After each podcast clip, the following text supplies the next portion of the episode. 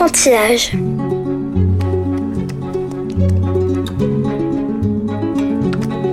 Ma poupée va manger des poissons bien salés. Alors, Gruffalo, dit la petite souris. tu as vu? Tout le monde a peur de moi.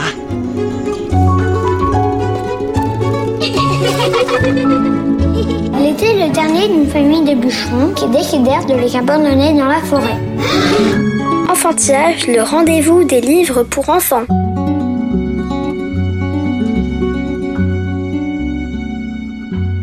Bonjour et bienvenue dans Enfantillage, le rendez-vous des enfants qui aiment lire et des grands qui ont su garder leur âme d'enfant. Au micro, Florence Duteil. C'est pas uniquement le lieu qui est attaqué, c'est aussi l'imaginaire, c'est aussi l'esprit, c'est aussi les histoires. Donc je trouvais que c'était important à la fois de parler de l'imaginaire japonais qui était atteint avec cette catastrophe. Tout d'un coup, un coin du monde était rayé de la carte. Notre euh, monde réel devenait un endroit irrationnel. Dix ans après l'explosion de la centrale nucléaire de Fukushima Daiichi le 11 mars 2011, Fabien Grelot a écrit Naoto, le gardien de Fukushima, illustré par Ewen Blin chez Steinkiss, bande dessinée qui transcende la réalité de la catastrophe par la vision onirique d'un Japon de légende. Fabien Grelot, bonjour, merci de venir au micro d'enfantillage. Bonjour. La première question rituelle d'enfantillage. Fabien Grelot, quel enfant lecteur étiez-vous? Ah, j'étais un enfant qui passait beaucoup, beaucoup de temps dans les BD déjà. Je vivais avec Tintin, j'étais tintinophile comme on dit. Et ma mère dit que j'ai appris à lire dans Tintin, je suis pas complètement sûr. Mais euh, ouais, je vivais à fond les aventures de Tintin et j'ai même fait une petite BD euh, dessus où je montre tous les gribouillages et les raturages que je fais sur mes albums qui sont plus en très bon état tellement j'ai vécu d'aventures avec Tintin. Très vite, vous êtes passé d'un enfant euh, lecteur à un enfant euh, dessinateur. Alors oui, quand j'étais petit, je voulais être euh, auteur de BD en effet. Après, bah, avec les études, avec l'âge, j'ai complètement euh, oublié que je voulais faire ça. Et puis, c'est revenu un petit peu sur le tard, euh, je dirais vers 25 ans, comme ça, où ça m'a repris euh, l'envie de faire de la BD. Et puis, c'est devenu après ma vocation, on va dire. C'est très silencieux ici.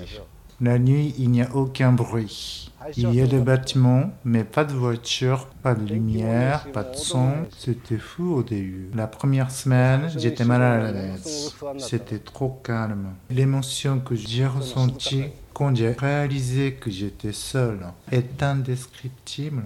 Le mot solitude ne rend pas vraiment compte.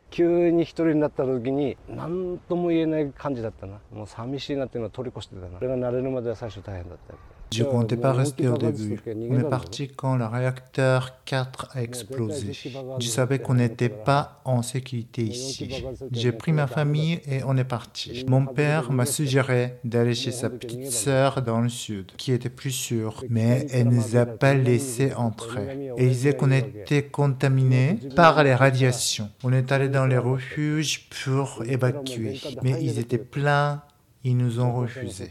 C'était trop compliqué, alors j'ai préféré rentrer. C'est là que j'ai réalisé que nos animaux attendaient qu'on les nourrisse. Je n'avais pas d'autre solution que de rester. Je ne pouvais pas laisser mes animaux comme ça. Ils devaient être nourris. Ici, c'était l'enfer. Eh, les vaches sont toutes mortes de faim. D'autres vivaient encore parmi les cadavres. Une vache et son veau étaient toujours en vie. Ils n'avaient que la peau sur les os. Ils n'avaient pas mangé ni bu depuis un mois. Le veau avait tellement faim qu'il essayait encore de téter sa mère. Mais la mère savait qu'elle n'avait plus de lait à donner. Alors elle l'a chassé. Il est revenu, elle l'a rejeté mais il n'a pas abandonné. Après trois essais, le veau a compris le message. Il y avait une corde qui pendait à l'enclos. Le bout de la corde devait ressembler à une mamelle. Parce qu'il y est allé et a essayé de le téter. Ils sont morts tous les deux quelques jours plus tard. Je supportais pas de voir ça. Il s'est passé beaucoup de choses comme ça par ici. On ne pouvait pas tous les sauver. J'espérais juste qu'ils ne souffrent pas trop longtemps. On ne peut pas dire combien de temps il faudra pour s'en remettre. Je n'ai pas d'autre choix que de mourir à Tomioka. On vient d'écouter Matsumura Naoto, rescapé de la catastrophe de Fukushima le 11 mars 2011. Il vous a inspiré la bande dessinée Naoto, le gardien de Fukushima, illustrée par Ewen Blin. Merci à la traduction de Yamamoto-san. Ce riziculteur installé à Tomioka, sur l'île de Honshu depuis cinq générations, a été surnommé par les médias l'homme le plus irradié du Japon. En effet, il est le seul habitant de la zone à avoir décidé de rester chez lui, sur ses terres, sans eau courante ni électricité, et de sauver les animaux survivants, quelques centaines de vaches, quelques dizaines de chats, chiens et autres espèces, parmi lesquelles des autruches, improbables mascottes de la centrale, alors qu'un millier de bovins et des dizaines de milliers de volailles abandonnés avaient déjà agonisé. Avez-vous rencontré cet homme ordinaire plongé dans une histoire extraordinaire? Alors non, je ne l'ai pas rencontré, non, non.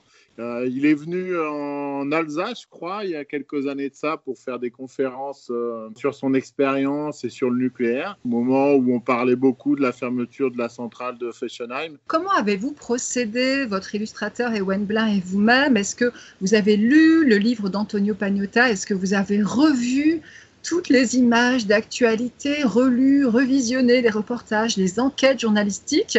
Jusqu'à métaboliser tout cela pour en faire une œuvre originale. Bref, comment est née votre fiction? Alors effectivement, euh, le point de départ, j'ai vu le reportage d'Antonio Pagnotta, c'est ce qui m'a donné l'idée. Ensuite, ben, il y a beaucoup d'interviews de Naoto Matsumura sur Internet. Il y a euh, un certain nombre de reportages aussi qui ont été faits sur lui. Mais il y a un moment, on n'a pas voulu s'accrocher à la réalité des faits et c'est devenu une fiction parce qu'on voulait utiliser notamment l'imaginaire du Japon, les légendes, les fabuleuses créatures qui peuplent l'imaginaire japonais. Le Japon, écrivez-vous dans un texte liminaire, est pour moi le pays rêvé, aimé et mystérieux. Vous n'êtes jamais allé au Japon, vous en avez une vision artistique, celle d'un Kurosawa, d'un Miyazaki, d'un Tezuka. En quoi leurs images de cinéastes, de dessinateurs vous ont-elles influencé? Et aussi, est-ce que votre propre Japon imaginaire, intérieur, j'allais dire, coïncidait avec celui de votre dessinateur Ewen Blin, qui lui, par contre, y a séjourné? Ouais, c'est exact. Euh, Ewen est fan du Japon aussi. C'est aussi pour ça qu'on s'est retrouvé sur cette histoire. Et il y a voyagé. Alors, il m'a pas dit exactement si ma vision correspondait euh, exactement à la sienne, mais enfin, en tout cas, on s'est bien retrouvé sur ce récit. Moi, c'est un pays qui me fait rêver, bah, notamment pour euh, les mangas que j'ai lus d'Osamu Tezuka ou sur les films de Miyazaki. Et puis effectivement de Kurosawa. De la même manière que Miyazaki, euh, dans ses films, il peint une Europe un petit peu idéalisée ou une Europe très japonisée. Ben moi, je fais un Japon un petit peu européen et j'espère que les Japonais ne m'en voudront pas trop. C'est vraiment un pays qui me fait rêver. J'espère y aller un jour. Votre livre, vous l'avez dit, n'est ni une BD reportage, ni une BD documentaire, comme le suggère l'image d'ouverture du premier chapitre, qui reprend donc la célèbre grande vague de Kanagawa de Hokusai, avec en arrière-plan, tout au fond, la centrale nucléaire de Fukushima Daiichi, et la force de votre livre est d'ailleurs euh, de mêler le réalisme des événements tels qu'ils se sont déroulés factuellement il y a dix ans, des premières secousses à la survie de Naoto dans la zone euh, contaminée, et de mêler ces données désormais historiques donc à la puissance d'évocation onirique de la mythologie japonaise. En effet, votre personnage principal accueille son neveu citadin à la ferme pendant les vacances quand l'accident se produit et il rassure euh, l'enfant terrorisé par le bruit des explosions, par les destructions, en lui contant la légende de Namazu, le poisson-chat géant qui vit dans les entrailles de la terre, la légende d'Akashita, l'esprit maléfique né d'un nuage, et le conte d'Urashima, l'un des plus populaires au Japon, l'histoire d'un pêcheur qui sauva une tortue, fille du dieu de la mer, le dragon Ryujin déchaîné contre les humains accusés de l'avoir kidnappé et maltraité. Alors, deux questions. Tout d'abord, est-ce que cet enfant, ce neveu, a vraiment existé ou est-ce que là, c'est un personnage que vous avez inventé? Et dans ce cas, quel était l'intérêt narratif euh, de cet ajout? Alors j'avoue que là, vous m'avez percé à jour. non, le neveu est inventé, c'est le seul personnage inventé, parce que j'avais besoin, dans le système de l'adulte qui raconte l'histoire à l'enfant, ce personnage d'enfant qui a un rôle assez important au début, après qui va quitter l'histoire, manière un petit peu tragique d'ailleurs. Et puis, euh, je trouvais important aussi qu'on mette dans ce système de celui qui raconte l'histoire et celui qui l'écoute, comme un conte. Quoi. Dans Sur les ailes du monde, Audubon, sur le peintre ornithologue, pionnier de l'écologie américaine, Jean-Jacques Audubon, vous intégriez déjà au réel des éléments oniriques et légendaires, le mythe d'Icare, des sirènes, des chamans, des rêves obsédants d'hommes rapaces. Et dans Naoto, le gardien de Fukushima, on vient d'y faire allusion. Vous faites notamment l'analogie entre Naoto et Urashima, ce personnage de conte qui rentre chez lui 300 ans après son départ et découvre son village désolé, sa maison dévastée.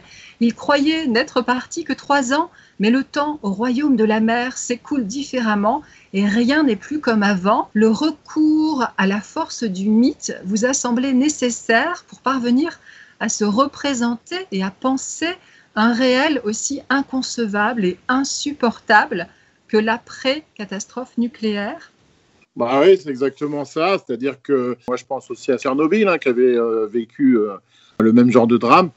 Bah, c'est pas uniquement le lieu qui est attaqué, c'est aussi euh, bah, l'imaginaire qui est attaqué, c'est aussi l'esprit, c'est aussi les histoires. On perd beaucoup de choses quand on perd comme ça un territoire. La fable qui est racontée où le temps passe plus vite, bah, c'est vraiment l'impression qu'a dû avoir Naoto quand il est retourné après la catastrophe et qu'il n'y avait plus aucun humain qui habitait là. Et tout ce qu'il avait connu, euh, la nature qu'il avait connue, les paysages, tout était transformé. Il n'y avait plus rien qui était reconnaissable. Donc je trouvais que c'était important à la fois de parler de l'imaginaire japonais qui était atteint avec cette catastrophe et aussi euh, de montrer que tout d'un coup, un coin du monde euh, était rayé de la carte presque, était rayé de notre euh, monde réel. Tout d'un coup, il devenait un endroit euh, complètement euh, irrationnel presque. Vous avez déjà dans vos BD précédentes célébré la magnificence de la nature, par exemple chez Dargo dans HMS Beagles sur Darwin et dans Sur les ailes du monde Audubon qu'on a déjà cité. Dans Naoto, vous montrez les cerisiers en fleurs la veille de la catastrophe nucléaire et il y a une image très forte où Naoto se demande si l'eau a été contaminée en profondeur quand il voit soudain son chien courir vers la rivière pour s'y baigner. Il semble hésiter un instant et puis il rejoint son chien dans l'eau glacée faisant un avec lui et avec son environnement. D'où vous vient cette sensibilité qu'on pourrait qualifier d'écologique Effectivement, il y a une sensibilité écologique dans pas mal de mes livres, tout simplement par rapport à l'actualité qu'on vit, malheureusement. Sur Darwin, je montrais la beauté de la nature, mais je montrais aussi à quel point elle a été attaquée par l'homme, elle était attaquée par l'industrialisation et à quel point euh, bah, elle était en danger. C'est encore plus fort avec Naoto parce que là, avec la catastrophe, c'est pour plusieurs euh, centaines d'années peut-être que les forêts sont atteintes. Et donc, euh, ouais, c'est une sensibilité écologique, mais je crois que beaucoup de gens ont aujourd'hui, et j'espère qu'il n'est pas trop tard. Au-delà des nombreux morts et déplacés, des conséquences écologiques, sanitaires, économiques, vous montrez très bien, vous l'avez évoqué à l'instant, que l'accident a durablement abîmé la société japonaise en dynamitant le socle même des relations familiales qui sont si centrales au Japon. En effet, la propre famille de Naoto refuse l'hospitalité aux rescapés par peur d'être contaminés. Les victimes sont en effet considérées par beaucoup sans aucune empathie comme des pestiférés à isoler et à cacher. Ça s'est vu après Hiroshima, ça s'est vu après le tremblement de terre de Kobe, ça s'est vu après Fukushima. malheureusement, je crois que c'est un truc euh, très humain. Tout d'un coup, c'est les victimes qui deviennent euh, à leur tour euh, des pestiférés. Ouais, c'est une des raisons pour lesquelles Naoto, qui était parti de la zone au départ, qui avait fui, surtout pour mettre ses parents à l'abri. Il sentait bien qu'il était euh, rejeté de partout et puis qu'il voulait revivre avec ses animaux. Il supportait pas de les avoir euh, abandonnés. Hein. Vous montrez la colère de Naoto quand il voit que les services vétérinaires sont venus achever les animaux survivants au lieu de tenter de les sauver de ce qu'il nomme lui-même l'apocalypse. Il n'a rien d'un vegan, Naoto. Tuer les animaux pour les manger ne choque pas ce fermier, cela lui semble normal. Par contre, les abattre euh, au seul motif qu'ils sont radioactifs lui semble moralement insupportable. Est-ce que c'est euh, votre avis? C'est l'avis de Naoto qui est raconté dans le livre, mais effectivement, ouais, c'est extrêmement choquant euh, pour des raisons complètement absurdes au final que cette solution-là a été envisagée. Euh, non, bien sûr que c'est mon avis. Ouais. On a évoqué euh, plusieurs fois au cours euh, de cet entretien la catastrophe de Tchernobyl survenue il y a 35 ans. Ça fera 35 ans en avril cette année. La prix Nobel de littérature Svetlana Alexievitch avait témoigné dans un ouvrage intitulé La supplication sur cette catastrophe par un récit nourri de dix années d'enquête sur place en donnant la parole aux survivants. Mais vous-même, on l'a dit, vous n'avez pas opté pour cette approche euh, quasi journalistique, mais pour une évocation décalée puisant aux sources de la mythologie nippone. Et dans une séquence spectaculaire, et particulièrement émouvante. Vous touchez vraiment à l'âme profonde du Japon. Vous montrez Naoto qui pénètre dans un sanctuaire shinto dont l'entrée sacrée est marquée par un tori, ces portails qu'on voit par exemple dans le Totoro de Miyazaki. Et c'est alors qu'une procession d'animaux suppliciés auxquels se sont joints les esprits de la forêt, ces yokai, ces créatures monstrueuses et surnaturelles du folklore japonais animiste, arrivent et supplient Naoto de leur venir en aide. Est-ce que vous avez voulu dire que le Japon, euh, trois fois martyrisé par le feu nucléaire, donc évidemment à Hiroshima, à Nagasaki, et puis à Fukushima, avait été atteint au plus profond de son identité? Oui, ça, part de ça. Moi, je voulais le montrer de façon un peu onirique, mythologique. Et puis, je trouvais important, comme ça, de convoquer tout cet imaginaire. Effectivement, c'est une blessure euh, extrêmement profonde et dans la terre, et dans les forêts, et dans la nature mais aussi dans l'imaginaire. Ouais. Le dernier chapitre euh, de Naoto, le gardien de Fukushima, s'intitule Cet homme en colère, ce qui contraste avec euh, le côté Robinson, plein de compassion et d'amour de Naoto dans les chapitres précédents. Vous revenez sur l'idéologie pseudo-sécuritaire de la TEPCO, la Tokyo Electric Power Company, propriétaire de la centrale euh, de Fukushima Daiichi et aussi des autorités japonaises, et vous soulignez l'engagement, à contrario, de Matsumura, qui donc a voyagé dans le monde entier, en France euh, en particulier, pour dénoncer le danger de cette énergie et appeler la communauté internationale à en sortir il aurait dit qu'à son avis, euh, la France n'était pas loin d'être la prochaine euh, sur la liste. C'est une option. On a beau nous faire croire qu'on est bien protégé en France, que ça n'arriverait pas. C'est arrivé au Japon, c'est arrivé en Russie. Euh, le risque zéro n'existe pas. Il faut quand même qu'on se pose des questions parce que si ça arrivait, je ne sais pas, on parlait de Fessenheim mais ce serait euh, un pan entier de la France qui deviendrait une zone interdite, au moins pendant quelques années. Donc c'est des questions euh, extrêmement importantes. J'espère que la BD se lit d'abord comme une histoire, comme un conte un petit peu, mais il y a un fond de dire attention, euh, ça peut arriver chez nous, et ça il le dit effectivement. Et toutes dernières images édéniques de Naoto dans sa ferme entouré de ces animaux en paix avec la nature, laisse imaginer ce que pourrait être le monde d'après le nucléaire. Est-ce que vous-même, vous êtes, euh, au-delà de ce livre, engagé dans ce combat? Quand on fait un livre comme ça, euh, c'est pas totalement neutre. Hein. Moi, je ne suis pas un grand manifestant, je ne suis pas spécialement engagé du fond de ma campagne. Mon boulot, c'est de faire des livres. Donc j'essaye de faire des livres qui puissent aller dans le sens de mes idées, effectivement. Je pense vraiment qu'il y a un moment, il faudra se poser la question de sortir du nucléaire. Est-ce qu'on arrivera à un monde idyllique? Je ne sais pas. En tout cas, avec Ewen, on voulait terminer le livre par cette note un petit peu optimiste, notamment de la naissance de l'enfant de Naoto, et puis de sa ferme, où il a été finalement rejoint par d'autres volontaires. Une vie qui se remet en place euh, dans la zone, mais les forêts, par exemple, elles, elles sont indétoyables. Donc il y aura toujours euh, une partie de la nature qui sera sacrifiée là-bas. Le nucléaire, une fois que ça arrive, bah, ça dure très longtemps. Fabien Grelot, merci d'être venu au micro d'enfantillage. Ben, merci beaucoup. Enfantillage.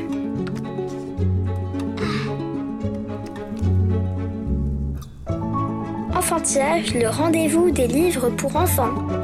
Merci de nous avoir écoutés. Bonne lecture à toutes et à tous et à la prochaine fois.